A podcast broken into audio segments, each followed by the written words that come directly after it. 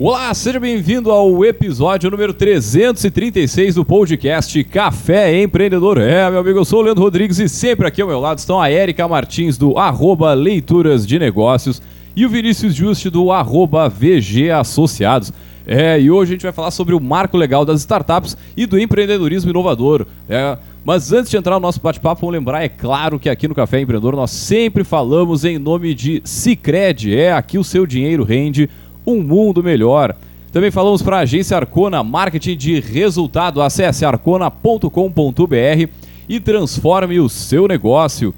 É, também pelo Café Empreendedor nós falamos para VG Consultores Associados, consultorias em gestão estratégica, financeira e de pessoas, além do BPO financeiro, segurança e qualidade na sua tomada de decisão.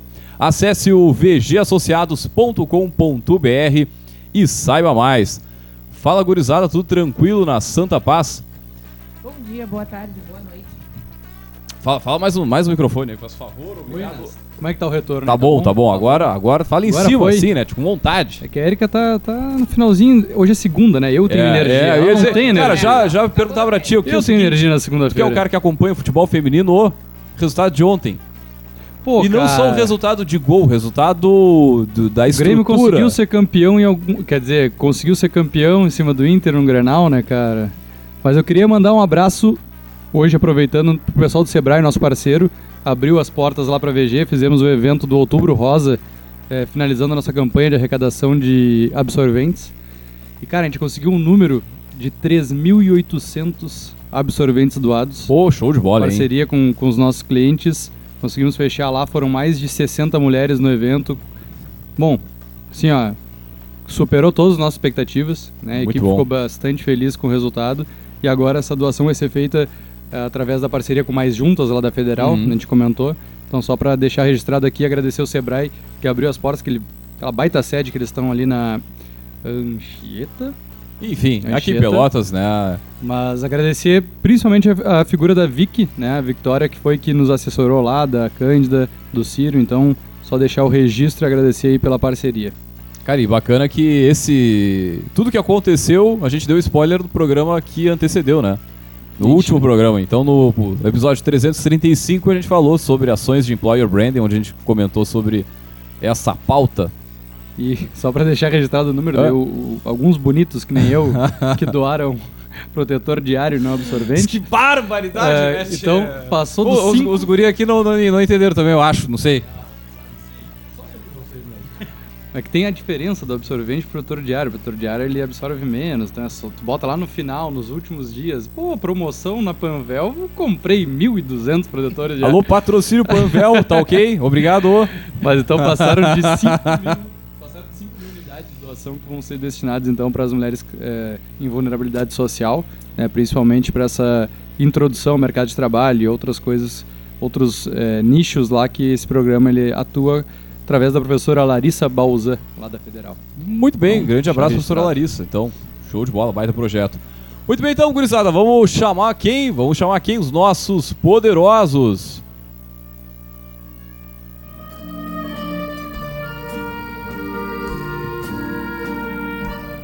Muito bem, então, gurizada, para falar sobre o marco legal das startups, é, nós chamamos eles, nossos poderosos, o Marcelo Moura, o Marcelo Silva, o Lucas Dalpaz, né, ambos advogados associados do Marcelo Moura Advogados, né? Então, pessoal, seja muito bem-vindo ao Café Empreendedor, né? E antes de mais nada, nós sempre pedimos aos nossos poderosos comentar um pouquinho sobre a sua trajetória, quem são, sejam bem-vindos. Bom, primeiramente, boa noite a todos. É, agradecer o convite em nome do escritório. E sou o Lucas, sócio advogado lá do Marcelo Moura Advogados Associados. Hoje a gente tem uma, uma, uma identidade tanto na área empresarial quanto criminal lá no escritório. Deixar aqui a palavra para o meu, meu sócio e amigo Marcelo Moura. Então, boa noite, boa tarde, bom dia a todos aqui do Café Empreendedor e todo, toda a audiência, né? Vou falar mais próximo Mas aqui isso, do isso, mais- mais pra perto. facilitar eh, a audição. Eh, eu sou Marcelo, Marcelo Moura, né? Sou fundador do escritório. eh, tenho a minha história profissional vinculada num primeiro momento a- ao, ao magistério superior, né? Fui professor de direito durante muito tempo, aproximadamente 20 anos. Por hora estou afastado da carreira docente.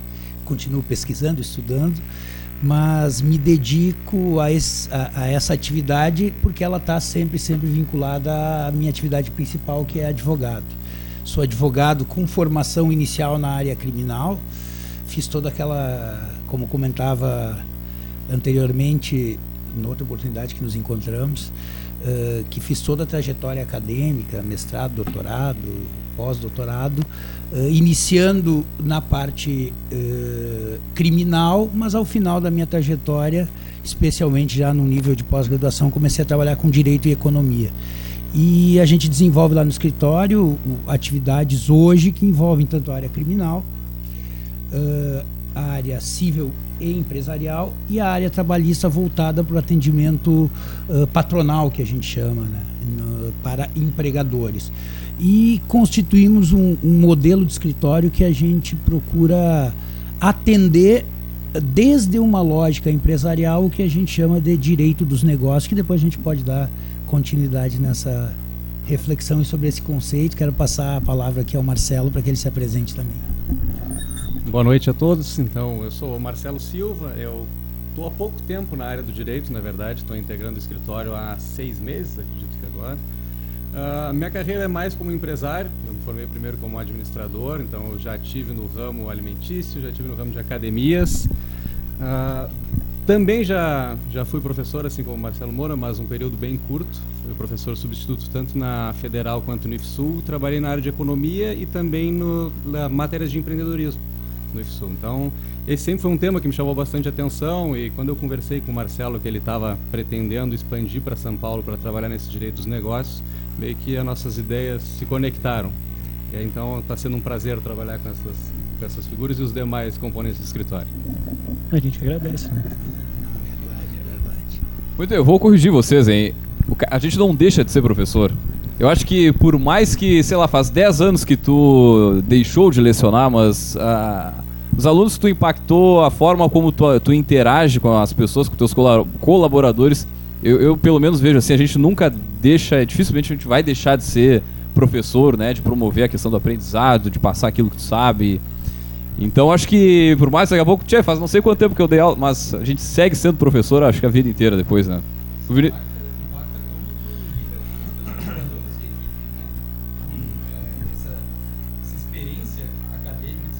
te transforma para o resto da vida no próprio contato com as pessoas, né? A parte acadêmica, nós três somos uhum. também. Eu sou, não sou professor, essa, essa, pandemia deixou as aulas um pouco afastadas. Mas acho que é isso, né? Isso é, é, muito interessante, é uma experiência que todos deveriam passar, porque muda a forma de relação com as pessoas. Como ah, com certeza. E principalmente da, da importância de tu ensinar, né? A gente vê isso muito na esfera empresarial. De ter paciência ter paciência, se colocar no lugar do outro, acho que é bem importante. Né? Exatamente. Né? É, até hoje, hoje à noite eu estaria na Unicinos, eu estou fazendo mestrado na Unicinos, em Dia da Empresa dos Negócios. Eu também sou estagiário docente da, da disciplina de Direito Digital. E aí acabou que uma questão de data, eu reorganizei ali minha, minha agenda para poder comparecer aqui no, no, no, nosso, nosso podcast hoje à noite. E a disciplina hoje que eu, na verdade, a aula de hoje seria por, por minha responsabilidade. Então, por mais que eu ainda não seja professor, essa, essa experiência é muito interessante, não só, como, como ele disse, é, é, é, muito, é muito interessante ensinar porque a gente aprende muito mais. Né? A aula vai ficar para o pessoal recuperar agora depois a gravação, o episódio aqui do podcast para poder assistir a aula contigo depois. Tá certo. Mas tem uma coisa interessante sobre essas trajetórias diferentes que a gente constrói na nossa vida profissional, especialmente na docência, quando ela é associada a outra atividade, é que que, que quando a gente deixa a docência, no meu caso, eu me afastei da docência universitária. Mas eu entendo, assim como todos aqui, que, que existe espaço para construir conhecimento fora da universidade, fora da escola. E, e, esse espaço que aqui se constitui não deixa de ser um lugar, um outro locus, onde a gente pode exercer essa nossa. É quase que uma. Digamos assim, nosso vício. É verdade. Tentar construir ah. um diálogo uh, que avança na perspectiva da, assim, da construção do conhecimento. Estou convencido disso. Esse é um espaço que a gente pode exercer fora da universidade, fora da escola. Isso que é muito é, legal mesmo. Até porque, se a gente for. Uh, ele, a gente estava brincando antes que eu, quando eu, eu falei, é, quando eu me formei, eu me formei em 2018. Jovem ainda, jovem ainda, né? Não é querer dizer nada assim, né? Então, não havia, uh, e acredito que ainda não há, uma, uma, um, um entendimento que o empreendedorismo, seja em qual área é, é, ele seja uh, de fato aplicado, seja algo tão relevante né, no meio acadêmico. Isso é uma briga que eu acho que todos nós temos que ter, porque é, felizmente estamos numa construção social onde é necessário esse tipo de, de aprendizado. Hoje a gente vem falar de startup, né? E uh, startup é um produto do empreendedorismo.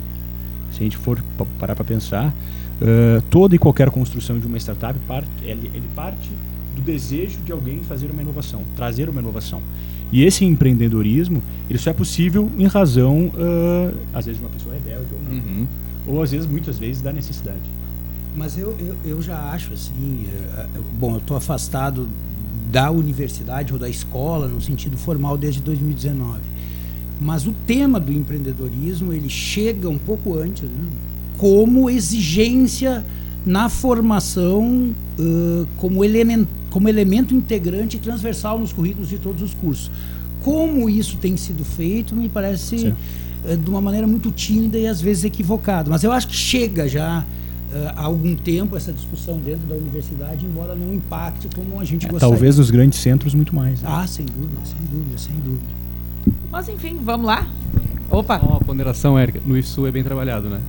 É, no, no IFSU a gente tem uma normativa interna que garante que disciplinas da área de gestão e negócios estejam presentes em todos os cursos técnicos de nível Sim. integrado. É, de uns 10, 12 anos para cá. Então, é. mais é, mas enfim, tem vários mecanismos aí na legislação tentando né, garantir uhum. com que pelo menos uh, espaços promotores de, de empreendedorismo e inovação estejam presentes, né, na, pelo, pelo menos nas instituições públicas né, de, uhum. de ensino. Mas enfim, vamos falar de marco legal então, vamos, das startups. Vamos, né?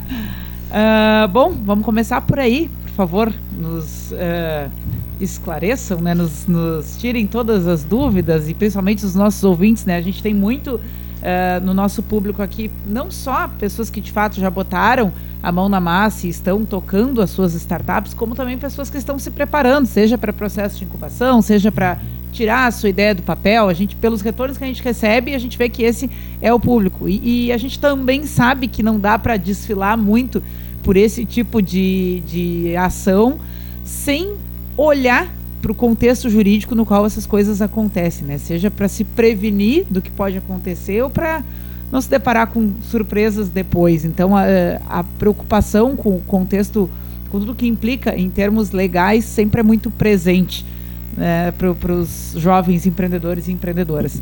E acho que uh, falar especificamente legislação para startup não só é relevante, mas como também eh, me parece que essa legislação vem para preencher uma, uma lacuna de várias coisas que estavam em aberto. Né? Bom, se reconhece, em termos de, de, legislação, que existe uma modalidade de empresa que é a startup, que ela é diferente das demais e que ela tem necessidades diferentes, que ela anda num ritmo diferente. E acho que quando isso se consolida numa lei, a coisa né, ganha um, um outro corpo. Então, por favor, de onde vem e o que, que é o marco legal das startups? Bom, é mais ou menos agradecer por tratar esse tema, uh, que é um tema, o direito e a startup, né, é um tema cada vez mais é, é, divulgado, discutido e, de certa forma, aqui na região, ele tem um apelo muito forte, né, a startup, não só pelas questões dos, dos polos tecnológicos, mas porque nós precisamos de uma mente empreendedora e inovadora para desenvolver a região. Então, temos aqui alguns bons exemplos, como o Melhor Envio, a Atlas, a Nave, de, de, de startups que uh, nascem na região, nascem em Pelotas, mas objetivamente, e traçam um caminho, uh, muitas vezes, de, de, um confronto. Né? O Marcelo gosta de, de, de, Ele vai explicar também depois de onde vem esse, esse termo, que é o confronto consciente. Né? Que é um, uma certo, um certo... É, é, um certo ânimos desses empreendedores em não confrontar a legislação no sentido rebelde, mas buscar trabalhar ela de uma maneira que acabe uh, uh, uh, agilizando, é, enfim, acabe possibilitando o crescimento das empresas, que, e aqui eu trago já acho que um primeiro ponto que a gente pode esclarecer, é uma diferença das empresas convencionais para uma startup, né, que é o tempo. Né? se a gente fosse parar para analisar, uma startup, ela tem, uh, como a gente acaba falando, né, nasce no Vale da Morte, ali onde é um, é um nada, e vai até os momentos de venda da empresa. Né? E às vezes isso é em 5 anos, em 10. Então, para um, uma empresa, é, no Brasil, uh, isso não é um, digamos assim, um, um tempo adequado. Uh, melhor dizendo, não é que seja adequada a palavra correta, mas não é comum, né? Que uma empresa tão rapidamente nasça e seja vendida em tão pouco tempo, né? Se a gente for analisar os, os players tradicionais, são empresas familiares muitas vezes, que estão há décadas no mercado e que não tratam ou não trazem produtos inovadores. E é justamente aí que mora a diferença da startup. A startup tem como origem, é, é, em regra, tecnologia, né? em regra, produtos que voltem e, e, e para esse lado das tecnologias, ou que possibilitem as pessoas se aproximarem do seu produto ou do serviço, né? como os marketplaces. Então, o Marco Civil da Internet, que é a Lei Complementar 182, ela, ela é uh, aprovada e Desculpa, Lucas, o Marco Legal das Startups. Isso, desculpa, Marco das Startups. uh, uh, 182, ela nasce em junho de 2021, como o meu colega Marcelo Silva ressaltou. Ela começa a ter validade em agosto, né, 31 de agosto de 2021. Então, ainda é, para um, digamos assim, um, um para um tempo dentro do mundo jurídico, ainda muito recente. Né? Uh, e eu digo isso já trazendo a questão do marco da internet, que é uma outra legislação que precede o marco legal das startups, uh, que já tem mais tempo, salvo o meu juízo de 2014. 2014. 2014. uh, e ela é tão importante quanto uh, o marco legal das startups para esse mundo, né? É, o marco civil da internet ele, ele, trata sobre os provedores de internet, sobre os provedores de aplicação. E muitas startups são provedores de, de internet, né? Então, e aí trazendo agora voltando para a questão do tempo, o judiciário ainda não se adaptou ao marco civil da internet. E em muitos locais que nós trabalhamos, em algumas comarcas, a gente tem que brigar é, é, para falar o óbvio, né, que é a validade de uma legislação frente a um problema concreto.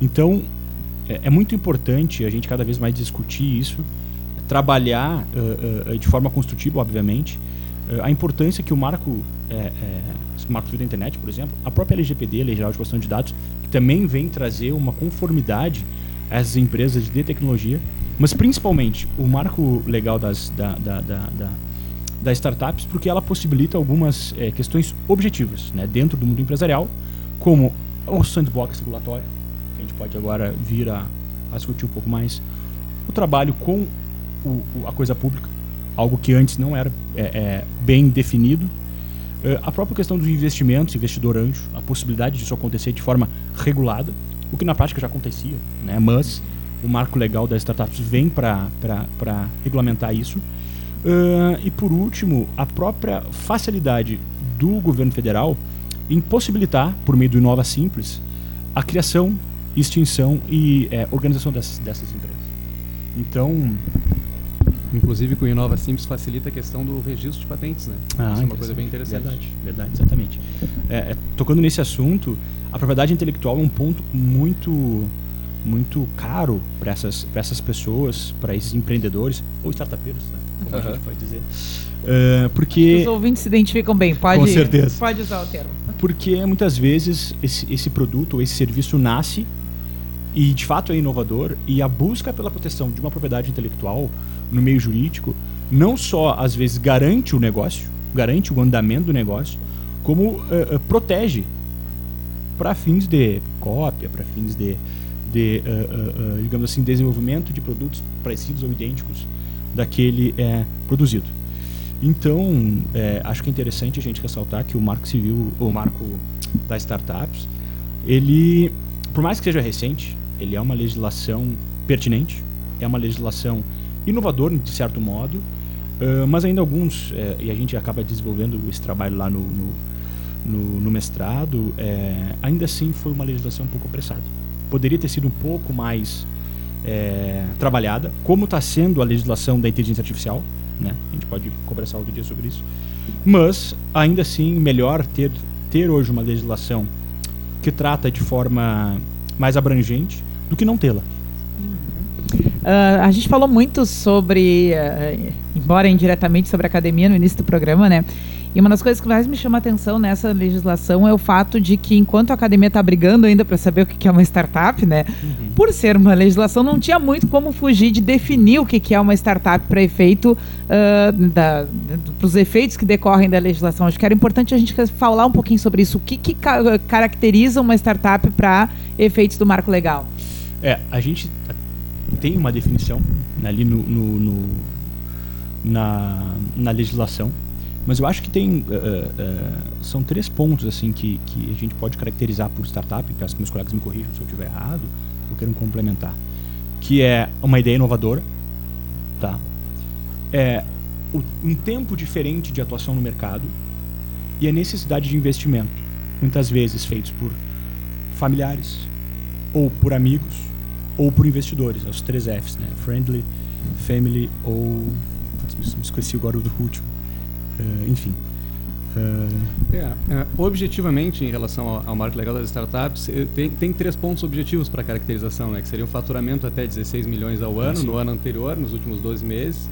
Uh, não tem um CNPJ há mais de 10 anos, então o CNPJ tem que estar cadastrado no máximo há 10 anos. E tem que ter no ato constitutivo da empresa que trabalha com modelos inovadores ou está previsto no, ou está enquadrado no Inova Simples. Então seriam essas questões também tem que, ou pode estar previsto ali na, na lei de, uh, de inovações tecnológicas. É, essa questão do tempo, né? O que, por, uh, quando é que se deixa de ser uma startup? Quando é que vira outra coisa? é uma discussão que, meu Deus, uh, academicamente tem um looping eterno aí para se pensar. Mas acho interessante a gente né, já começar formatando um pouco do, de, o que, é startup para efeito do marco até porque é muito amplo, como a gente estava discutindo isso, né? É, startup ela pode ser interpretada de várias formas, mas na lei ela acaba sendo enquadrada e aí muitas empresas acabam criando novos CNPJs justamente para se adequar e estar dentro dessa lei, porque aí vem os casos das empresas mais tradicionais, que vêm novas gerações e começam a criar nichos dentro das empresas para é, se enquadrar, tem que acabar abrindo não filiais, mas sim novos CNPJs para conseguir estar enquadrado, né? que é o momento para a gente falar do. Como é que é o conflito consciente? Confronto consciente. Confronto consciente. Acho que é o momento para a gente falar sobre isso, porque isso é, também é um pano de fundo em boa parte, pelo menos das histórias empreendedoras que a gente conta aqui, né? Uh, o quanto muitas vezes uh, aquele que foi, dar, foi batizar a empresa lá e registrar uh, se deparou com questões legais, né? Tentou fazer um bom uso da brecha, do que a legislação não cobre, para poder né, viabilizar o seu negócio, enfim. Acho que é, é bem nesse, nesse sentido, se eu entendi bem a, a proposição do, do conselho. Na verdade, eu estava tava observando aqui eh, vocês conversando sobre o, o, marco legal, o instrumento legislativo que regulamenta, que não é a minha especialidade. Eu, eu sempre olho para esses fenômenos do local que envolve a teoria do direito. E, e um ponto que eu acho que é central para pensar os desafios que as startups têm e que nós do direito temos frente a esse novo contexto é a questão temporal. Uh, o, o, o, a temporalidade das relações que se dão no mundo das tecnologias ou no mundo das startups é uma. A temporalidade do direito, que é do Estado, é outra. Uh, os instrumentos que a gente utiliza juridicamente para regular as relações sociais, eles se constituem a partir de um centro, que é o Estado, que surgiu num momento histórico quando as pessoas andavam a cavalo. O processo de elaboração da legislação, ele é, ele é um processo, um rito, um procedimento que exige um, um tempo que se prolonga, porque o tempo não é só o do cronômetro mas é, é, é o tempo da demora. O tempo das startups e das relações do mundo da tecnologia é o tempo da instantaneidade, o tempo do agora. Isso por si só já gera um problema que não é só filosófico, é um problema concreto, objetivo. O conceito de startup já não cabe mais para as empresas que hoje se formatam esses critérios objetivos, eu acho que nós não conseguimos alcançar a complexidade dessas empresas. Por que não uma startup não pode ter um CNPJ antigo? Por que uma startup não pode, hoje talvez a gente não consiga, uh, reconfigurar um serviço tradicional que não seja na área tecnológica. Porque o marketplace nada mais é do que o classificados reconfigurado a partir de um ambiente diferente que é o ambiente digital. Uh, então, uh, o direito, vou falar do olhar da teoria, ele chega tarde nesse fenômeno e por mais que a gente possa dizer que a legislação é feita rapidamente, os conceitos são fora do tempo. Eu não sei se eu consegui. É, anacrônicos já. Uhum. Então eu acho que esse é um, um, ponto delicado da legislação. E mais, a gente tem que entender que esses últimos dois anos, uh, que nós vivemos um mundo em pandemia, eu costumo dizer, a gente viveu dez anos em dois. Uhum foram suficientes para expandir o, o, o, o, assim, esse não é ambiente da startup, tem uma outra, esse universo de uma maneira inalcançável para o olhar do direito. O direito não consegue visualizar uh, o tamanho e a complexidade desse fenômeno do mundo da tecnologia, do mundo onde surgem as startups, dos formatos que ela tem. E esse elemento que a gente não vai tratar hoje, uh, que ele é absolutamente revolucionário, que é a inteligência artificial. Ele escapa, ele é. e dos algoritmos, né? o grande giro algorítmico do mundo que a gente experimentou, ele escapa à possibilidade da regulação pelo direito. Isso é muito importante quando a gente pensa startup. Mas depois eu posso é, aterrizar um pouco. Até aproveitando um pouco o que vocês dois falaram, a gente tem, tem exemplos é, de empresas antigas né? Uma empresa confronto consciente, desculpa, a empresa a empresa aqui do estado, uh, uma empresa gigantesca da, da, área de aço, que ela uh, no intuito de acelerar o seu crescimento interno, acaba fomentando startups, criando contratos de preferência de compra, não é esse o nome correto, mas sim para o uh, ouvinte entender que na hora que aquela tecnologia se está, estiver madura, né, para uma venda, eles têm direito preferência na compra, se quiserem ou não. Isso não só, é, né, para mim, revela duas características. Primeiro, que as empresas tradicionais enxergaram que a tecnologia e o conhecimento é o grande, digamos assim, caminho para o futuro e o crescimento das suas próprias empresas. E que a própria legislação, por meio dessas facilidades, enfim, acaba permitindo um investimento diferente né, em, em algo que antes eles teriam que fazer o, uma famosa uh, aquisição de uma empresa pelos meios tradicionais. Pode ser interpretado negativamente. Não. Está fomentando a criação de, de, de, novas tecnologias a partir de uma, de uma diferente formato de relação entre empresas. Não, e isso também, para mim, explica um pouco do fenômeno que eu vi o pessoal da Inova Caldeira, uhum. é, Instituto, aliás, Instituto Caldeira, lá em Porto Alegre, estava numa mesa, da, acho que era da Agas, o pessoal da Nego Bauer, que também tem um, é, investido bastante no desenvolvimento de tecnologia, o pessoal comentava sobre isso, né? Essas grandes empresas, na, na medida que meio que tipo virou uma moda, todas têm que ter comprado, ter ações, tem que ter uma participação Ou em startups.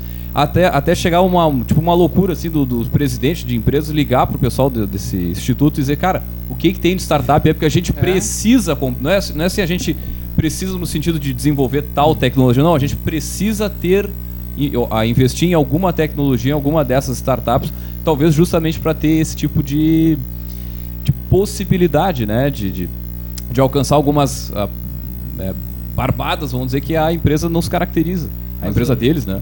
O próprio sistema bancário e as cooperativas de crédito, como nosso nosso patrocinador aí. Grande Sicredi, um é, beijo. Eles abrem é, praticamente leilões, né? Eles abrem é, licitações praticamente, onde as startups têm lá o principal objetivo que eles têm que alcançar uhum. e os projetos mais inovadores ou os projetos que vão se encaixar mais nas necessidades vão lá e fazem o um investimento primeiro como um aportador de recursos para depois fazer aquisição ou não, que é, mais, é, entre aspas mais barato que criar um TID interno. Exatamente, exatamente. Né? Mas tem, tem um outro detalhe nessa questão de investimento, né? Tem alguma, tem alguma uh, proteção que antes não tinha para a figura do investidor, do marco legal.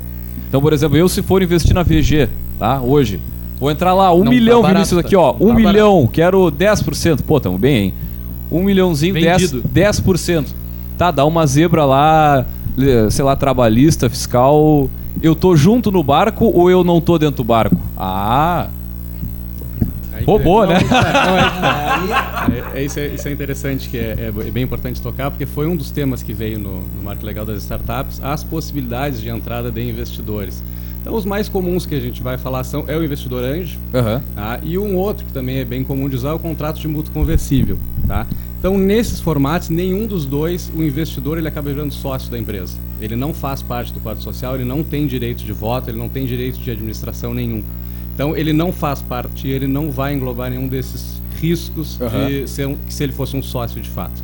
Então, tem algumas outras opções ali, mas os mais comuns de fato são o investidor anjo, isso já veio, eh, isso já veio desde 2016, já era possível investir em microempresas e empresas de pequeno porte como investidor anjo, e também esse contrato de mútuo conversível que acaba sendo o mais utilizado. E aí eu te digo por quê. Ah, o investidor anjo, né, tu acaba colocando um, um valor e aí tu acaba pegando umas cotas da empresa, um percentual. É feito um- um- uma cotação do que, que tu está comprando da empresa, o que, que tu está possibilitando adquirir no futuro. E esse contrato ele tem um prazo máximo de sete anos. Tá? Tu pode ficar no máximo sete anos como investidor anjo. Cinco anos recebendo remuneração. Então, às vezes tem uma confusão aí de 5 e 7 anos, mas é que em 5 anos tu pode ser remunerado como investidor anjo e tu pode ter o máximo de 7 anos de participação nessa empresa. Então, esse é um dos problemas de ser investidor anjo. No máximo em 7 anos tu acaba tendo que sair como investidor anjo. Então, em sete anos, o guri tem que estourar. Tem que estourar. Resumindo, assim, que ó, a estourar. gurizada tem que dar ele pra derreter já pra fazer valer o investimento, exato. né? compreende a- a- o tempo. Claro, exatamente. Porque empresa de um ramo é, tradicional pode se exigir um amadurecimento em sete anos? Sim. Agora, a tecnologia é diferente. E só para complementar, aí tem o contrato de mútuo conversível, e aí eu vou explicar um probleminha que ele tem. Ele resolve essa questão temporal, que não tem um limite. Tá? Então, contrato de mútuo, num linguajar bem popular, é um empréstimo. Tá? Ele não passa de um empréstimo. E o conversível é que ele pode ser conversível em ações no futuro. Então, digamos lá que a gente botou 100 mil na empresa do Vinícius ali. Botei 100 mil e a gente vai definir que no futuro esse meu 100 mil pode virar ações da empresa. Só que ele vai virar 100 mil em ações no momento que a gente decidir converter. E aí as ações podem ter valorizado. Então acaba com esse problema. Tu vai ter que fazer o valuation da empresa lá na frente e tu pode ter perdido essa, essa explosão toda da empresa. Então fica nessa. Menor, não, né? o, o, o anjo tu tem essa questão temporal, né? Então seria o melhor e aí o risco do, o do mútuo é esse. Pode estourar antes do período que tu vai converter Mas- as ações. Tu não vincula ele a cotas de participação, mas sim a um valor monetário. Há um valor monetário, exatamente. É, agora tocando nesse ponto das cotas de participação, outro é, assunto muito interessante, que na verdade não é, é, uma novidade da, da- da- do marco legal das startups, mas é uma prática já é, corriqueira, que é o contrato de opção de compras ou stock option, né? Que na verdade revela uma outra característica dos, dos Eu só quero lembrar que esse foi um dos pontos que ficou de fora do marco legal das startups, que é um dos problemas que é, que na verdade é, se não a maior prática é, diária, né, de uma startup, de uma startup. Por quê? Diferentemente de uma empresa tradicional, que as que se né, seletiza, tem SLT, tu valoriza o, o, o colaborador ao longo dos anos e eh, há toda uma rescisão no- eh, natural via eh, legislação trabalhista, o contrato de opção de compra ou stock option, ele nasce numa legislação eh, brasileira de empresas tradicionais, né? Eh, mas ele acaba sendo utilizado ao longo do tempo por todo tipo de, eh, de, de, de sociedade. É uma das críticas. é, ele estava no texto original e aí foi retirado no É. Senado porque vai ser tratado em lei própria. É, justamente porque ele é utilizado em outras empresas, né? Mas Então- isso, desculpa, assim, eu Hum. tô falando aqui pra Só falar ai, sobre o agora assunto, eu sim. vou servir aqui do, do Aham. O mediador. advogado do diabo, né? é, é- é só para eu conseguir discutir o que eu ãh, o que eu me propus ali a partir da, da, da instigação que é do confronto consciente. Isso não tem impedido que as startups façam uso desse mecanismo para se organizar internamente. Não está vedado para as startups, só não está regulado na legislação própria. Isso é importante que se saiba. Acho que isso mexe também na questão trabalhista, né? A É, é aí que eu, que, eu, que eu ia tocar. Por que que acontece? O contrato de opção de compra ele tem como finalidade a valorização do colaborador. Então, principalmente naqueles que são talentos e que, a, e que os startupeiros, os CEOs dessas empresas entendem que não podem perder eles por uma questão até uh, uh, de, de, de, entendimento da tecnologia que ali é, é desenvolvida pela, pelaquela startup. Quando há um contrato de opção de compra, ele é bem flexível, né? Ele geralmente tem um, um tempo de, de, de, de, aquisição, ou seja, o colaborador, né? E não são todos. Isso é interessante deixar registrado, que é necessário se criar um plano de opções de compra, de stock option, no qual ali estarão os requisitos, né? E os, uh, o CEO e os, e os, e os proprietários da startup que, de certa forma, vão escolher qual colaborador que uh, terão a opção de comprar, né? As, as, essas cotas ou ações dessa startup.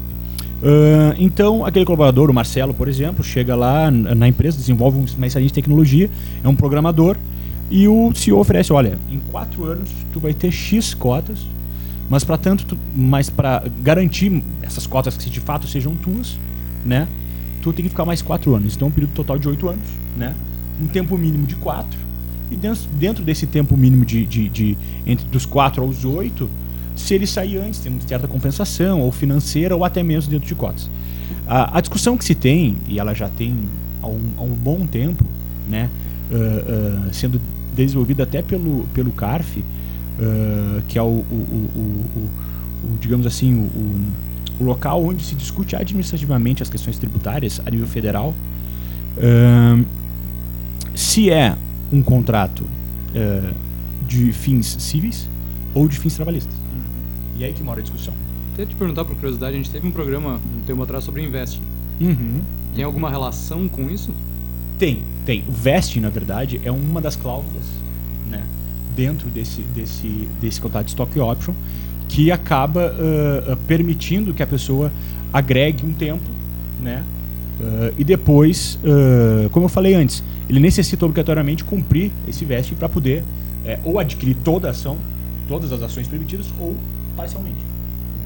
Assim como também tem, tem outras cláusulas, como a, a drag along, por exemplo, que é uma cláusula no qual o colaborador, né, e é interessante deixar bem, bem, bem destacado que, em regra, ele não é dono. Ele acaba adquirindo as, as, cotas e essa cláusula obriga ele a vendê-las na proporção que os uh, donos, os fundadores, vendem também, em, certo, em, em, caso de investimento, por exemplo. Então é uma maneira de tu sempre é, efetivar um controle da tua empresa, né, da startup, independentemente de quem investe. É muito comum contadores e, e advogados receberem cotas ao longo do tempo das startups, justamente em razão de uma necessidade do investimento. A gente tem um caso em São Paulo, no qual a gente trabalha, que a empresa ainda está no Vale da Morte. Está nascendo literalmente. Então é uma das coisas que a gente já pensa em, em até em oferecer, em dialogar com eles, porque é um negócio promissor, ainda está muito. Uh, uh, ainda está incubado. Incubado, exatamente, na USP. na USP. Mas logo, logo vai, vai digamos assim, despontar. Então, para nós, é melhor a gente trabalhar e aprender com eles ou uhum. chegar a apresentar um, um, um, contrato tradicional. Não, é uma mensalidade, a gente vai fazer tal serviço tal. Não. Seria, não diria essa parte, mas vai uh, uh, uh, de encontro com o mercado né, da advocacia acaba nos oferecendo. E aí, e aí eu quero resgatar.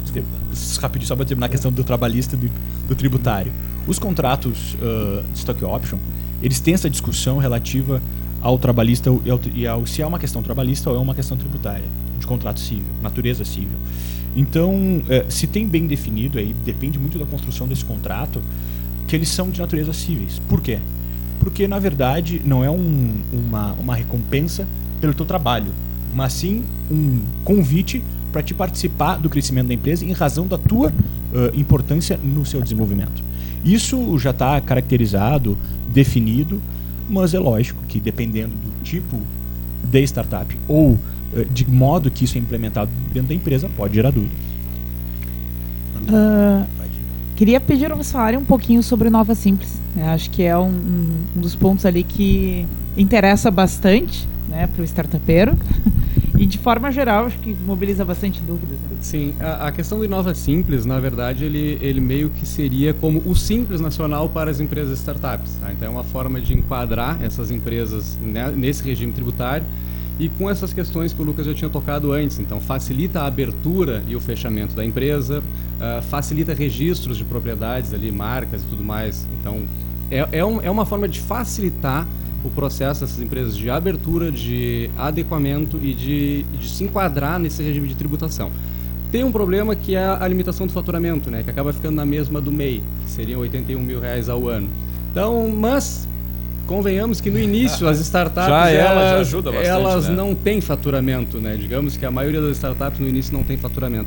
E aí só tocando um ponto que é interessante ligar com este, que investimento anjo, esses contratos mútuos, tudo isso ele não é entendido como receita e nem como integração de capital. Então ele não tira essas empresas desse enquadramento. Mas nessa questão ele também tem a limitação de contratação É de funcionários. pergunta, É uma ótima Porque, pergunta. e, e aí já encaixa uma outra que, sei lá, é, a gente já falou várias vezes aqui no café, mas pela prática é muito comum, né? Tu contratar PJ. Tu não, tu não assinar carteira, tu não transformar o programador lá num seletista. Como é que é isso? Pode, não pode? Enfim. Bom, na verdade, é, a questão da pejotização, Aham. né, ela tem dois aspectos. Um aspecto social, que deixar o Marcelo falar, e um aspecto mais, mais técnico no sentido eh, do dia a dia né, do, do startupeiro. Quando tu abre uma empresa, seja ela qual for, tu tem números em cargos sociais. Tu for contratar pessoas. Sim, sim. uh, eh, FGTS, enfim, né? A gente sabe o peso que é um, um- um- esse tipo de investimento. Porque não deixa de ser um investimento, um funcionário. Mas, muitas vezes, como o próprio Marcelo Silva de- eh, relatou, não há nenhum tipo de ganho financeiro numa startup. Pelo contrário, às vezes, só- muitas vezes a gente tem um cliente que é, que é, que é um CEO de uma empresa que ele diz é, é todo mundo acha que, que, que donos de startups são ricos, mas é mentira. Né? Trabalha no prejuízo, muitas vezes trabalha no prejuízo, Prejuízo. de propósito, inclusive. E é aí que eu ia tocar. Muitas vezes, ou é por uma escolha, Aham. ou por não ter escolha, eles acabam prejudicando os seus funcionários. Né? Aí posso, posso só contribuir. E aí eu acho que vem um pouco a ideia do confronto consciente. E a gente enfrentou esse tema institucionalmente ou juridicamente. Inde- eh, o, o- o empregado, o trabalhador no regime CLT é muito fácil de caracterizar, são elementos muito singelos que permitem eh, identificar quando existe a relação de trabalho e quando ela não existe. Sim, sim. É simples. Eh, e, e boa parte das empresas tem, eh, mesmo reconhecendo a existência dessa relação, optado pela pejotização. Não estou aqui para criticar isso. Que tem que haver é consciência do que se está fazendo. Muitas startups assumem esse risco. E não tem problema algum que isso. Isso é o confronto consciente. Está disposta a enfrentar a legalidade, aí vem, eu estou disposto a confrontar a legalidade, fazendo um cálculo de custo-benefício. Eu mantenho essa relação com riscos de enfrentar uma demanda trabalhista para garantir uma aceleração adequada. Ah, ou uma maior aceleração. Ou muitas É. vezes faz pior, acaba dando um percentual, muitas vezes sem, a- sem noção nenhuma, passa lá, vou te dar 5% aqui, querido. É um Uhum. baita de um programador, mas 5% para uma startup é um Ah, bom, é. valor brutal. Mas não tem problema, aí falando assim, não no sentido jurídico, não há problema quando isso é feito eh, a partir de uma análise Claro, criterioso. da realidade. Eh, muitas startups, aí eu vou retomar, nascem para explorar mercados que algumas vezes estão no limite da legalidade e da ilegalidade, da moralidade e da imoralidade. E elas optam, a Uber fez isso. O conceito de confronto consciente, agora tem o- o- é uma série sobre o fundador da Uber, mas tem o livro, a guerra da Uber. a Guerra da Uber é um livro super interessante. Ali tem esse conceito trabalhado. A Uber reconhecia a ilegalidade da atividade que ela passou a desenvolver e fez o enfrentamento estratégico com o Estado até chegar construir um ambiente onde não havia mais possibilidade de manutenção da proibição. Simples. Ainda faz, né? Ainda, Ainda faz. faz, E, ainda e- faz. e no aspecto trabalhista, muitas startups têm colocado esse ponto como elemento de confronto. Não, olha, a- o nosso modelo de negócio ele não convive de maneira harmônica com a regulação. De Tá, 1940. e, e aí vamos para uma prática, vamos falar na, na- na função de programador, vai pagar ali em torno de 10, 15 mil reais, já não é um salário, vamos considerar tão comum Não, a ser não. pago no mercado tradicional. se for Os programadores hoje. Ex- exatamente. A, a relação de trabalhar no home office, diferente do trabalhador que pegar uma condução, é, enfim, é, é- é outra. É outra realidade. Outra realidade, exatamente. É outra realidade, mas aí volto. Volto ao tema de como o direito chega tarde para enfrentar problemas que se dão, se constituem uma aceleração diferente, num mundo onde o tempo é outro. O fato de estar remoto não escapa da legislação. Exatamente. Pelo contrário. Os ele- é, não, é, é mantido aquele, dentro dos critérios rígidos, objetivos da lei, é uma relação de trabalho. Aí que está o problema. E a gente tem que, do direito, para avançar, começar a romper com essa, assim, com essa falta de sincronia. Tem que encontrar outros mecanismos para regular. Aí é um tema quase filosófico. Mas é. É. isso mesmo. O direito não consegue. Tem que ser outras regras. Talvez a É, gente e- esteja caminhando para outra regulação. E é interessante a questão do programador, que eu acho que é o melhor exemplo que a gente tem hoje. Nós tivemos há pouco tempo uma consulta, até vindo pelo, pelo próprio Marcelo Silva, de programadores que trabalham para fora do Brasil. Uhum. Né? Eu tenho amigos pessoais uh, que, que são programadores e o maior medo deles é que eles virem uh, carteira assinada. Ah, sim. sim. Porque eles entendem que não só a remuneração vai é, Reduzir, reduzir, como eles vão claro. perder uma liberdade. Né? Então hoje ahn, o desafio de donos de startups é manter esses programadores que de fato são ahn, talentos no mercado, porque eles acabam sendo é, é, é, disputados por é, é, grandes startups de todo o Brasil. Acho que hoje não tem uma regulação diretamente ah, apontada para programadores. Pô, isso, é, isso é, é- é legal, essa, essa reflexão. Vou te dar um exemplo na, na agência, tá? Na questão de design. Cara, a gente, ah, embora não seja uma empresa de tecnologia, a gente trabalha muito forte com tecnologia. Nós, a gente está o tempo inteiro é, competindo com players nacionais e de fora. Só que eu estou competindo a, a mão de obra nacional com toda a legislação nacional e o de fora. É. Vem aqui, usa o, o- o- o funcionário, né? Enfim, o Paga colaborador, tarará, paga em dólar, paga rindo, o que paga em dólar ainda. Não tem nenhuma. e- existe algo nesse sentido que, que- que- que- Não vou dizer que proteja, porque acho uma palavra que. Favoreça. É, o que favoreça até. Favoreça a iniciativa nacional. Não, e aí vou, vou, vou embasar também mais no Eu seguinte: tu pega a GoDaddy. Chega a doer Se, se vocês forem ligar agora pra GoDaddy, quem quiser, pode. é, O, o atendimento da GoDaddy é excelente, mas eles te atendem em outro continente em português. É, o Airbnb, né? O Airbnb. Por quê? Eu Mais falei barato? com, com um atendente de Portugal. É o português de Portugal que ele conversou comigo, não é um português brasileiro. E aí? É sendo bem objetivo, tá? Eu- Bem objetivo mesmo, assim, ó. A gente passou por esse tema lá no escritório.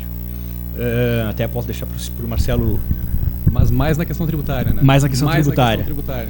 Porque que acontece? Eh, existe um, ex- existem eh, obrigações para Uhum. quem presta trabalho para fora do Brasil. Mas, e aí que vem, acho que o ponto que o Marcelo tocou, Marcelo Moura, eh, em regra não, não se cumprem essas obrigações, né? Como é que vão saber quem é que vai fiscalizar isso aí? Exatamente. Então, o que acontece? Muitas dessas empresas que que são fora do Brasil, eles acabam depositando esse dinheiro em intermediadores financeiros, tá? Uhum. Que, por sua vez, depositam na conta desse, desse programador, vou dar um exemplo. E já caem em reais. Só que aí que mora a discussão. Presto serviço para fora do Brasil, presto serviço dentro do Brasil. Para quem é o meu agente pagador? Então, isso tudo, claro, isso é um, é um, é um, é um exemplo hipotético. Claro, claro. Para a gente poder responder, a gente precisa olhar o caso a caso. Mas hoje não há uma. A, não ser, claro, a, a- questão é, tradicional de, de, de prestar serviço para fora do Brasil, mas para, voltado para a tecnologia não há. Deixa eu puxar a discussão agora para um, pra um outro viés, assim. Com, com o marco legal, com essa questão do Inova Simples, eh, e a necessidade da startup em pouco tempo ela já ter um, um valor de mercado, porque a maioria abre para esse sentido, eh, a questão da abertura de startups ela acaba eh, fomentando muito mais a legalização de alguns processos do que o empreendedorismo normal. Né? Então, a própria questão da facilitação de registro de marca, coisa que se a gente pegar no empreendedor tradicional, ele vai levar muitas vezes esses 10 anos para começar a pensar em abrir um CNPJ. Claro que a MEI facilitou muito, principalmente eh, na questão dessa abertura, mas para esses processos também, qual é a visão de vocês nesse sentido de o marco legal ele estimulou as startups a legalizar alguns processos de forma mais rápida do que as empresas normais? Tu sabe que é muito comum nas startups existir o termo de intenções, né? que é um, um contrato entre os, os donos da empresa destacando quais são as intenções, por obviedade. Respondendo a minha, a minha opinião, tá? eu acho que não fomenta. Ela é uma facilidade, é um, um, um instrumento jurídico que está a favor deste startupeiro, mas não é algo que eles entendam como uma. Digamos assim, na prioridades deles, deles a regulação jurídica não necessariamente é algo uh, uh, uh, entre ali as quatro primeiras opções. A grande questão é que eles precisam disso para a questão dos investimentos, né? Então isso que acaba fomentando. A verdade é que não é por isso. A verdade é que é para conseguir Exatamente. o investidor. E aí Então, depende essa do é tempo, depende do tempo que vem o investimento. Depende do tempo que vai vir esse investimento. Desculpa, eh, eu- eu, eu, eu, penso que, guardadas as diferenças de temporalidade, esse também é um caminho que as empresas tradicionais fazem. Um caminho ãh, paulatino em direção ao que a gente chama de conformidade jurídica. Então, ãh, na medida em que, em que a empresa tradicional vai avançando, ela vai, vou usar uma outra se regularizando. As startups, no tempo delas, também fazem isso. Vamos brincar, elas nascem na garagem de uma carta de intenções. No primeiro desafio, ou a primeira incubadora que ela acessa, ela vai se passar por um processo de conformidade eh, inicial. Ah, a gente conversou com um cliente que estava com um problema de ordem jurídico trabalhista e ele estava numa rodada de investimentos. E ele nos chamou por um movimento que a gente fez e disse assim: como eu vou explicar esse movimento para os que querem investir nessa empresa? Eu tenho que gerar, eu estou traduzindo, eu tenho que gerar mais conformidade. Ele chegou numa fase onde qualquer aquisição, qualquer aporte de dinheiro, os caras fazem uma auditoria dentro da. O investidor que aporta dinheiro significativo, que tem um risco maior, seja como anjo, seja como. é Contrato de mútuo conversível. Ele quer algumas garantias. Por mais que ele não seja responsável ãh, junto com a empresa pelas dívidas trabalhistas, ele pode ter um problema sério no dinheiro que ele investiu se a empresa tem uma desconformidade muito grande em relação a isso. Mas acho que é um caminho paulatino. Não sei se a legislação favorece, mas o ambiente, na medida em que amadurece esse sistema, ele tem gerado maior conformidade ou uma conformidade até acelerada em alguns aspectos. Eu penso isso. O próprio, o próprio, ah, ah, o próprio mundo da advocacia hoje, ah, a forma como ele vem se transformando a partir desse da relação com o ambiente das startups é a prova disso. A gente cada vez mais discute isso, a gente cada vez mais avança sobre esse tema, sempre reconhecendo que é algo que é o obscuro, que a gente nunca vai conseguir alcançar porque chega muito tarde. Só queria fazer uma correção aqui. Eu falei carta de intenções, mas na verdade é memorando de entendimentos, que é geralmente o, o, o, o contrato, é, é, é, o primeiro contrato entre esses startupeiros. A carta de intenções, ela na verdade é no investimento. Quando alguém quer investir, Já- aí já, já é feito. Só uma, uma pequena correção. Quero fazer uma, uma última observação aqui, ainda no tema que o Vinícius falou. Eu acho que são momentos diferentes da adequação do, do empresário, empreendedor tradicional e das startups. O empresário tradicional acho que ele vai se adequar ou quando aperta ou quando sobra dinheiro. Do que sobrou dinheiro ele começa a ir se adequando. O startup ele vai precisar se adequar antes. Ele precisa, para as rodadas de investimentos, para participar de todas ele precisa estar adequado. Senão ele não consegue. Então ele vai fazer, eu acho que sim, eu acho que ele vai fazer isso antes.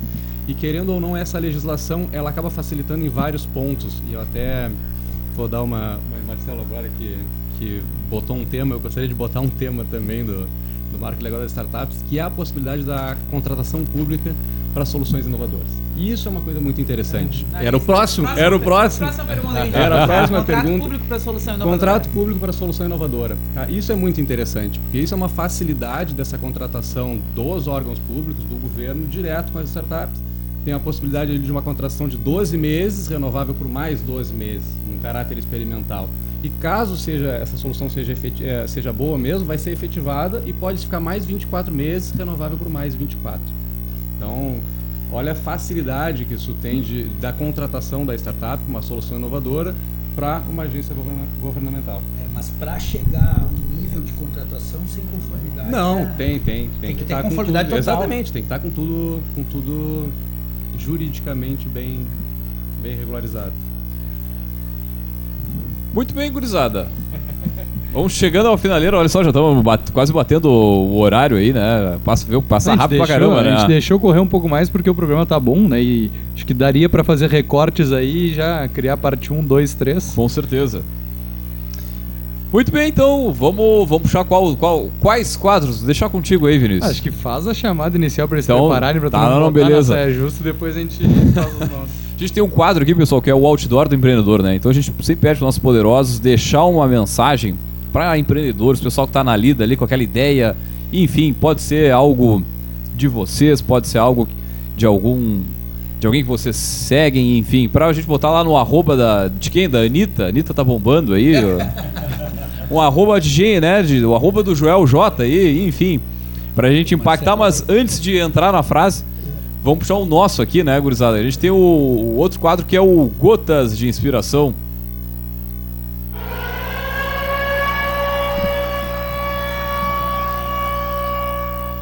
Chamar tudo de racismo é outra maneira de não chamar nada de racismo.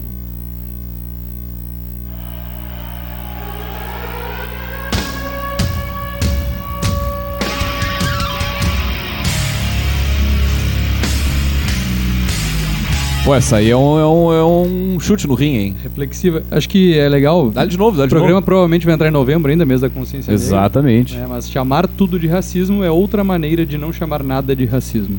Muito bem. Já faz o gancho pra nossa mentora aqui. Puxar a Puxar estante o- do o café. Bom, pessoal, ainda no- nos episódios que estão no forno, né, e prontos para ser publicados, a gente fez ah, um bate-papo muito legal sobre diversidade nas equipes, né? E ah, à época até o próprio o próprio convidado ah, deixou uma estante, né? Ele trouxe uma, uma sugestão e, e por entender que ainda tem muita coisa para aprender nesse sentido, eu fui atrás de outras leituras e achei esse livro chamado A Lacuna da Diversidade, que é de onde está a frase que o Vinícius falou agora no, no Gotas, né? Eh, ele, então, o, título é A Lacuna da Diversidade, quando boas intenções geram verdadeiras mudanças culturais. Então, eh, ele não é um livro brasileiro, né? É um livro publicado aqui no, com uma versão em português. É, a, a autora é a Bethany Wilkinson. Ah, né? ah, ela mesma. Eh, enfim, além de, de ser empresária, ela é ativista em várias questões eh, relativas à justiça racial e ela escreve um livro que fala, eh, que traz algumas boas práticas para as empresas levarem em consideração e traz foco para muitos conceitos que a gente fica na dúvida quando a gente vai falar de diversidade, de inclusão, de uma série de coisas eh, que tem chegado cada vez mais nas equipes dos ambientes de trabalho e que ainda nos falta muito, se a gente vai a partir do senso comum, bagagem para entender né, o que, que funciona, o que, que não funciona, eh, o que, que vai ao encontro desse tipo de pauta e o que, que vai contra. Então, nesse sentido, a nossa dica de livro é, é essa, né, de hoje. Agora eu vou passar para o filho da bibliotecária fazer as considerações, né, mas complementando um episódio que vai ser publicado aí na sequência, mas antes deste que vocês estão acompanhando hoje, ah, a nossa dica de hoje, então, é a lacuna da diversidade, como promover práticas, né? E como e por quê e de onde vem ah, o olhar para pensar em composições de equipes que de fato sejam eh, guiadas por, pela diversidade, como tratar questões raciais dentro dos ambientes de trabalho. Então, essa é a nossa dica de hoje. Agora vou passar aqui pro assistente técnico. Eu falei que eu ia mandar abraço para todos os bibliotecários que assinam as fichas, cataloga- fichas catalográficas Cibele Maria Dias. Então, um abraço para bibliotecários. São 222 páginas, né? Um livro atual 2022, publicado aqui pela HarperCollins. Tirinho curto, baita dica de livro, show de bola. Muito bem, então, gurizada. Você confere agora na câmera. Ó, aí, fico- ó, tá- o foco pegou super bem. Faz o, faz o close. Sim, vai entrar na. na- na- Vai, vai entrar nas nossas redes sociais, sociais também, na sequência. Então tá, guris. Outdoor do empreendedor, tá com vocês aí, então. Eu vou deixar uma frase que. não, Desculpa, não é uma frase motivacional. Não, mas é desculpa, uma mas frase- é uma frase que vai ligar o, a nossa área aqui, o jurídico, com a parte das startups, que eu sempre me lembro toda vez que a gente atende, atende alguém dessa área. É uma frase que eu vi esses tempos que é do banqueiro JP Morgan, que ele diz: Eu não contrato advogados para me dizer o que eu não posso fazer. Eu contrato advogados para me dizerem como fazer o que eu quero fazer. Ah, boa, hein? Boa, boa. Muito Botar bem, gurizada. missão da empresa. É, Missão da empresa. boa, boa.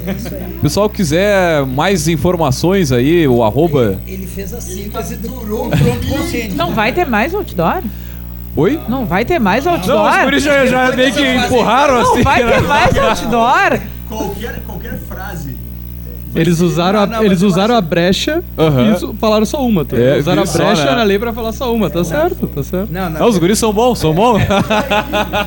na verdade, ele, ele capturou muito bem um pouco do novo papel que a advocacia tem em frente a esse cenário, que é inovador e uma novidade para todos. Né? E, que, e que os conceitos de legalidade e ilegalidade eles são revisitados. Acho que é, que é exatamente isso.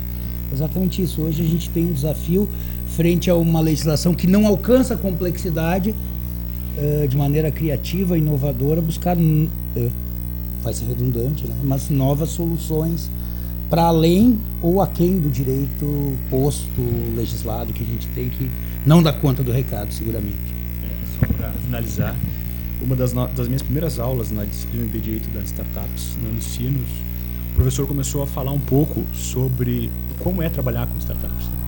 E aí ele perguntou quem é que trabalhava, eh, poucas pessoas ali da, do, meus colegas trabalhavam.